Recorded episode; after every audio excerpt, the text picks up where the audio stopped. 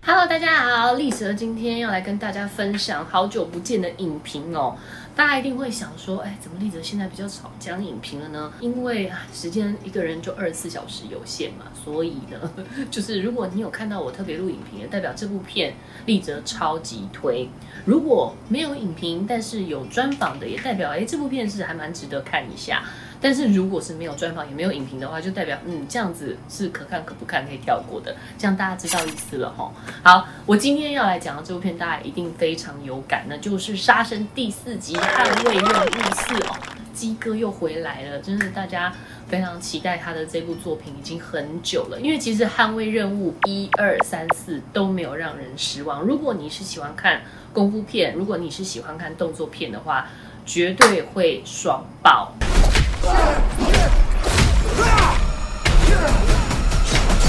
讲到这一系列电影的成功，就不得不提他的导演 Chad 查德史塔赫斯基。哎，他的名字蛮长的，而且那个 last name 听起来不像美国人。不过因为他都一直在美国发展哦。这个导演他跟另外一位 David Leitch，就是大卫里奇导演。他近期的代表作就是《子弹列车》，这两个导演其实是好骂级，而且他们两个一起指导了第一集《捍卫任务》，大获全胜，就是小成本。其实大概最大的成本应该都是花在基努里维的片酬上面。九年前的第一部《捍卫任务》大获全胜之后，接着 Chad 就一个人单飞拍了第二集、第三集，到今年的第四集。不知道会不会继续发展成宇宙电影哦？因为其实，在这一集，大家如果去看电影的时候，应该就会发现，哎，他似乎有刻意的，就是告一段落。那至于是怎么样个告一段落法呢？大家去进戏院看了就知道。其实他的这个故事。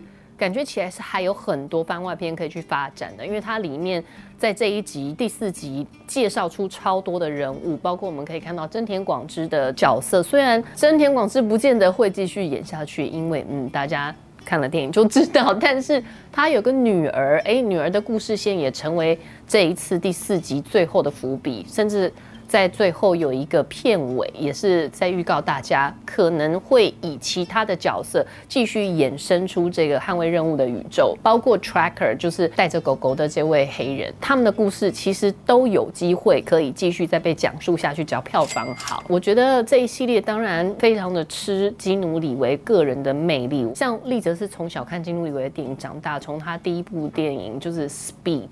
从 Speed 到骇客任务。每一步都可以看到金努里维漂亮的身手，还有他这个酷酷帅帅的模样哦。其实金努里维算是颜值非常高又很能打的演员，因为通常就是很能打的演员，不见得都是偶像帅哥型的。可是金努里维是两者兼具，所以这是他能够虏获无数少女跟少年的心。虽然说这些少女们、少男们当年就是在这个 Speed 的那个年代，到现在可能都是我这个年纪的。嗯，我也没有年纪很大了。嗯，反正总之呢，就是呃，他还是一样。金努里维，我觉得他的粉丝是不被年龄给限制的。现在很多年轻人在回顾他的电影也好，或者是看到他新的作品也好，就这一次的《捍卫任务》，一定都会被他圈粉。他的这个酷酷帅帅的那个模样，还有他的动作，也许他跟甄子丹相比，两个人是截然不同的 style。就是你可以看到。金努里维的感觉就是真的是拳拳到肉，然后他没有说是呃非常漂亮的动作，可是你可以觉得哇，他真的是稳扎稳打的这个去跟对方拼了。当然是有做很多很多的安全措施，不可能是真的去揍别的演员。可是不知道为什么金努里维打起来，就让你觉得哎，他们好像真的。把对方往死里打的那种感觉，也就是这部片的武术指导真的很厉害。那甄子丹他的动作真的就是所谓的暴力美学，你会看到他每一个动作都优雅到好像在跳舞、跳芭蕾舞一样的这样子细致跟精准。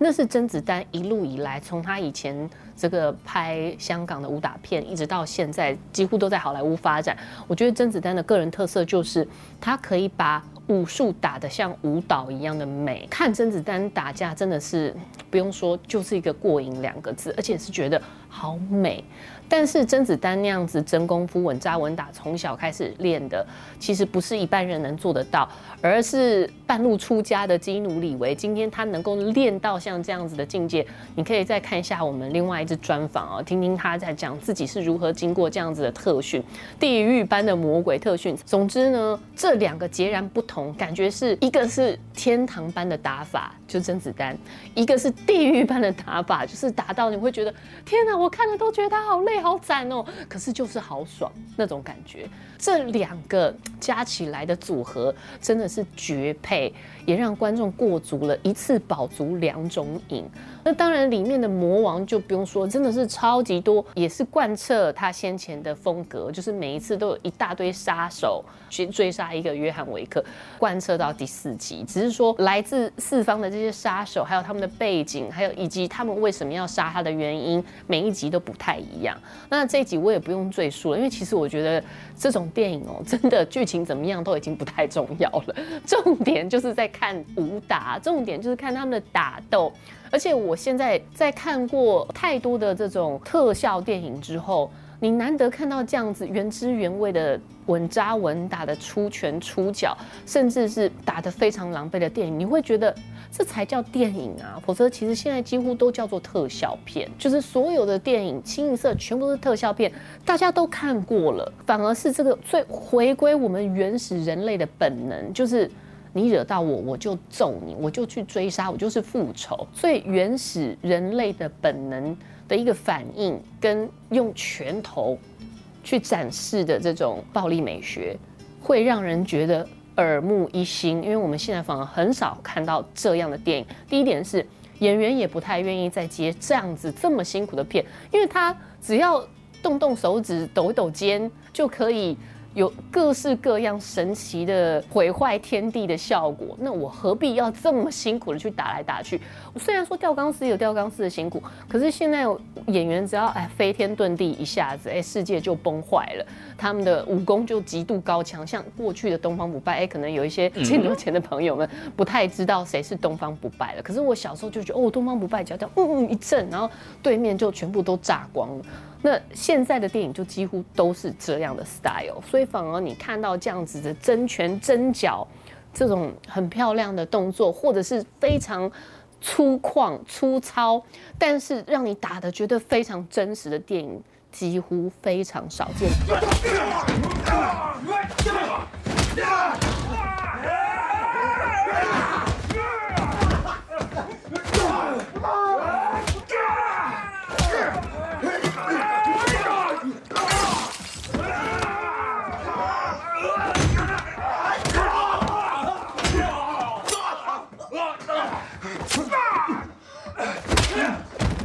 为什么能够拍出这样的作品，跟他自己本身的经验非常有关，因为他自己是。武术特技人员出身的，他过去就是这些明星的这个御用的替身，所以他参演过非常非常多的动作片，然后他也成为他们的武术指导，包括他跟大卫李奇两个人为什么都能够指导出这么棒的动作系列，包括前阵子的子弹列车其实也非常精彩，你也可以看到里面非常漂亮的打斗戏。其实都是因为这两位导演都是动作武术练家子班出身，他们都曾经做过明星的这个替身。大家也可以看到，先前我在《子弹列车》里面也有提到大卫里奇，他一样担任过这个布莱比特五次的替身呢。所以这些工作的累积经验，也造就了他现在非常能够理解他的演员，也就是包括甄子丹、包括金努里维他们。该怎么样表演，该怎么表现，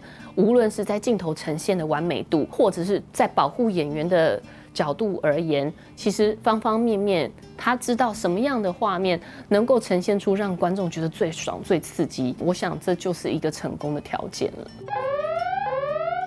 虽然这次在《John Wick Chapter Four》，我们可以看到基努里维。到最后似乎领便当了，但是怎么可能呢？捍卫任务系列如果没有基努里维，就不叫捍卫任务啦。John Wick 怎么可以少了 John Wick 呢？所以这 John Wick 的宇宙，呃，我们可以看到目前已经有规划到第五章，也就是还有第五集的出现，甚至还出现了一个番外篇叫《Ballerina》。Ballerina，我们一样可以看到基努里维在里面主演约翰维克，包括安娜迪亚马斯，也就是先前主演《银翼杀手》《灰影人》，还有。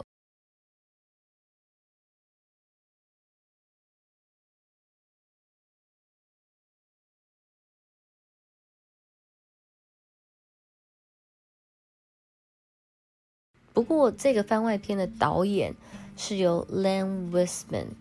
大家可能已经有点淡忘这个人了。可是，如果你对吸血鬼电影有兴趣的话，你一定印象深刻。他的经典代表作就是《决战异世界》系列，因为他自己本身就是这位《决战异世界》系列的美女演员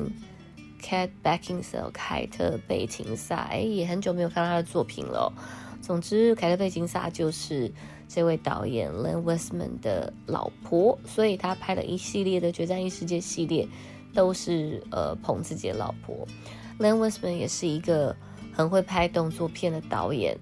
所以他来担纲指导《John Wick》的番外篇，也让人非常期待跟好奇。只是目前。无论是这个 Ballerina，就是 John Wick 的番外篇，以及捍卫任务的第五章，到底什么时候会推出，现在都还没有时间表。只是观众朋友虽然已经看到金努里维在这一次第四章里面领便当，但他应该是炸死。我们以后还是可以继续看到约翰维克 jov 继续打下去，尤其是在这一集里面，我们已经看到这么多角色的伏笔都埋藏在第四集当中。那这些角色的背景故事其实都没有被讲述，包括那个反派就是那个伯爵，曾经演他的那个小丑，听说他的绝技就是他的眼睛可以脱糖这样子，呜这样，觉得他在这部电影里面超帅的，把那个伯爵演的超有味道，而且整个人散发出来的贵气，让我完全。的可以相信他就是出身名门豪望族。你看到他演小丑，他那个样子，然后再看到这个样子，你会觉得哇塞，这个演员可塑性非常的高。也许连他都有机会可以发展出有关于这伯爵为什么会变成这个样子，为什么会变成这么嗜血、这么残暴的性格，这么追求名利跟欲望。Who is this? The Marquis de Gramont. Challenge him to single combat. That's been incredible. I mean, I don't think I've ever worked on a production before where I've been in these opulent, uh, over the top, um,